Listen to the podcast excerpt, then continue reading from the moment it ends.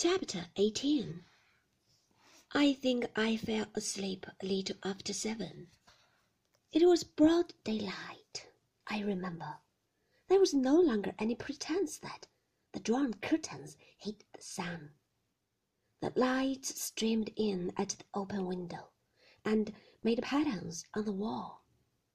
I heard the men below in the rose garden clearing away the tables and the chairs, and taking down the tin of fairy lights. Maxim's bed was still bare and empty.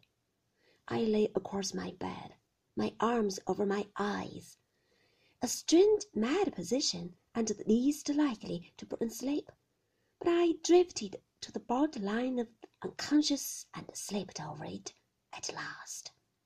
When I awoke, it was past eleven, and Clarice must have come in and brought me my tea without my hearing her, for there was a tray by my side, and a stone cold teapot, and my clothes had been tidied, my blue frock put away in the wardrobe.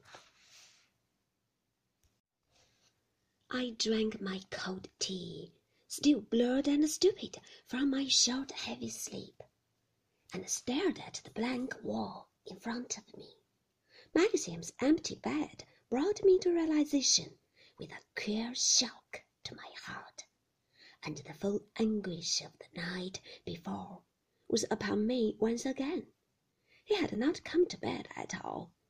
His pajamas lay folded on the turned down sheet untouched.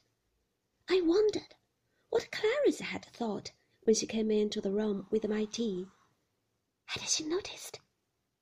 Would she have gone out and told the other servants, and would they all discuss it over their breakfast?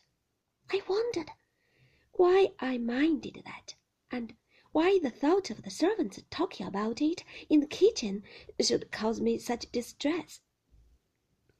It must be that I had a small mean mind, a conventional, petty hatred of gossip.